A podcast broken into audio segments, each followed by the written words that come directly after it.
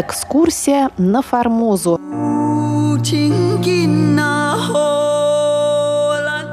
У микрофона Мария Ли. Здравствуйте, уважаемые друзья! Я возрождаю рубрику «Экскурсия на Формозу», которая будет посвящена истории Тайваня вплоть до 1945 года, то есть его возвращения под юрисдикцию Китайской Республики, связями, которые существовали в те времена между Тайванем и другими странами, а также изучению Тайваня в других странах и, в первую очередь, конечно, в России. Вдохновителем этой рубрики был и остается Валентин Лю, бывший ведущий русской службы международного радио Тайваня, а ныне старший научный сотрудник Института Востоковедения Российской Академии Наук. Мы встречаемся с Валентином в первом выпуске обновленной рубрики «Экскурсия на Формозу».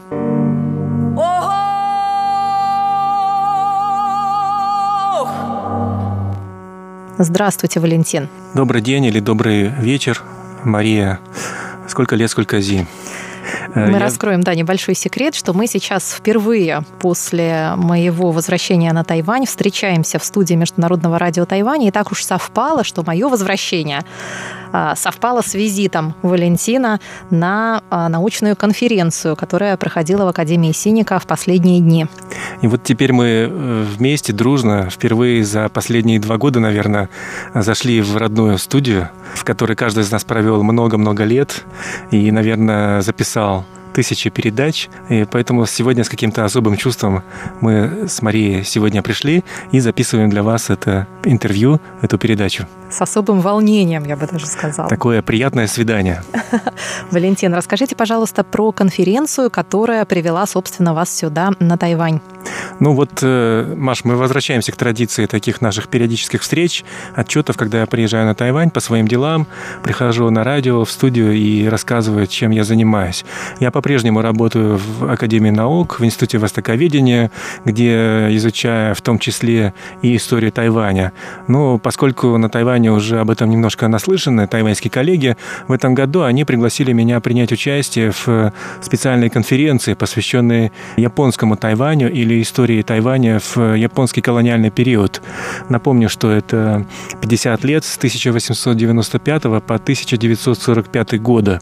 Эта конференция проводится Институтом истории Тайваня при Академии Синика один раз в два года. В этом году они проводили уже третью конференцию, на которую впервые пригласили специалиста из России, то есть меня, вашего покорного слугу. А называется эта конференция «Тайвань в период японского направления, людские потоки и трансграничные связи.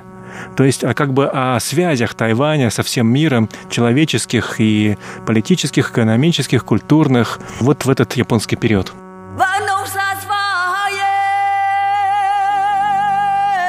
Это имеет прямое отношение к вашей новой книге, которая вышла в Москве несколько месяцев назад. Да, часть э, материала, в том числе кое-что из того, что я докладывал на конференции, вошло в ту книжку «Этнополитическая история Тайваня в мировой историографии», которую я выпустил в этом году. Наверное, еще одно было приятное событие, которое совпало с этой конференцией, что наши тайваньские коллеги приурочили к открытию конференции и к моему докладу, который был там одним из центральных в этом году, издание перевода нашей книги, которую мы написали про японский Тайвань, и которая была переведена тайваньскими коллегами на китайский язык и издана вот буквально вот в этом месяце. А напомните нам, пожалуйста, что это была за книга? Ну, я-то на самом деле хорошо помню, но мы напомним слушателям.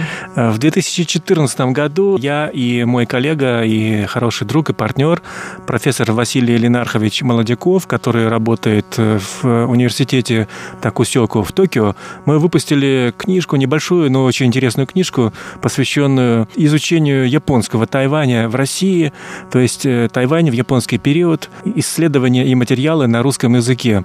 Эта книжка пользовалась большим спросом у русских специалистов и читателей.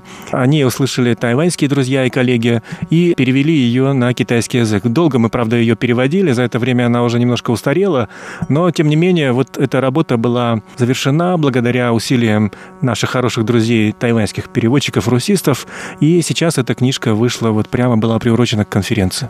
Вот вы говорите, что она немножко устарела, это означает, что появились какие-то новые материалы, связанные с этой темой? Да, конечно, мы, во-первых, немножко поумнели за это время, вот, и нашли кое-какие ошибочки там. С другой стороны, э, эти ошибки удалось найти отчасти и потому, что мы вышли на новые материалы, новые архивные материалы, документы, новые исследования почитали, пообщались с нашими зарубежными коллегами, съездили на Тайвань, вот, и в другие страны. Короче говоря, время не стоит на месте, время идет. Мы узнали много новых вещей интересных, и эти новые интересные вещи позволят нам не только пересмотреть, но и обновить. Наверное, это уже необходимо, потому что вот после выхода китайского перевода я уже пообщался с профессором Молодяковым, и мы решили, что нам нужно сделать обновленное, исправленное издание вот этой старой книжечки на русском языке, потому что на самом деле за эти минувшие четыре года появилось очень-очень много интересных вещей.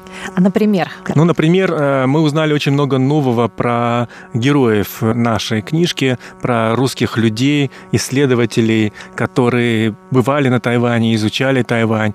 В их числе э, уже известный нашим слушателям прапорщик э, корпуса морских штурманов Павел Иванович или Пауль Йохан Ибис, который совершил экскурсию на Формозу в 1875 году. Мы нашли новые документы о нем, мы реконструировали его биографию.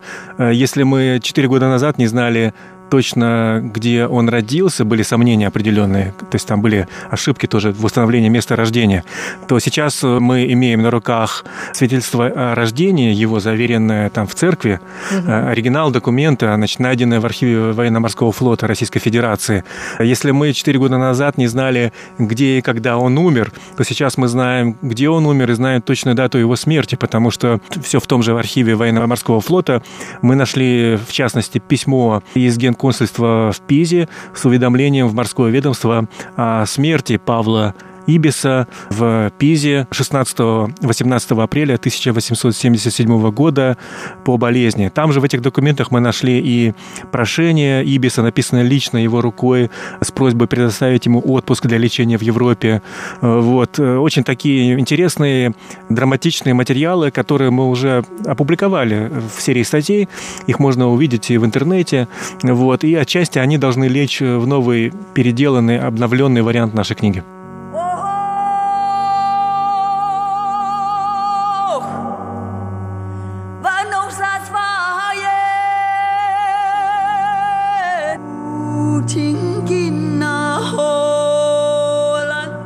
Какой болезни умер Ибис удалось установить?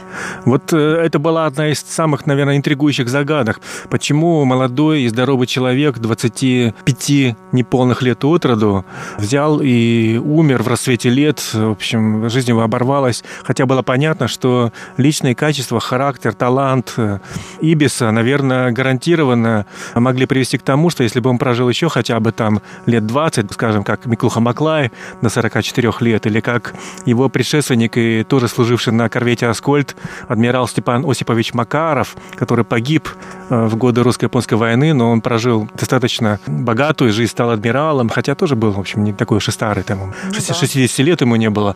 Он тоже служил на корвете «Аскольд». Mm. Вот, конечно, я думаю, что Ибис, он просто, если бы была долгая жизнь ему суждена, он был обречен стать и знаменитым ученым, и знаменитым мореплавателем, и, безусловно, адмиралом, как стали его однокашники и его командиры. Вот. Но вот он умер, и было непонятно от чего, почему, э, обидно как-то даже, и совершенно неизвестны были причины. Сначала мы думали, что это болезнь и смерть может быть как-то связана с э, его пребыванием на Тайване. Ну, может быть, это вирус подхватил Вирус, здесь. малярия, там, я не знаю, что еще. Мы изучили его статьи посмотрели там какие-то моменты, где он пишет про свое нездоровье, про недуги, он там просто в каком-то месте простудился, у него лихорадка была. Но все-таки это, видимо, была такая скоротечная простуда. Дальше мы изучили бортовые рапорты врача с корвета «Аскольд», где он описывает э, болезни, которые случались э, на корвете «Аскольд» во время четырехгодичного кругосветного плавания. Но, к сожалению, мы сейчас вынуждены прерваться на одну неделю, так как время нашей передачи подходит к концу. А от чего скончался Павел Иванович Ибис, мы узнаем на следующей неделе в рубрике «Тайвань и тайваньцы», в которой будет продолжено интервью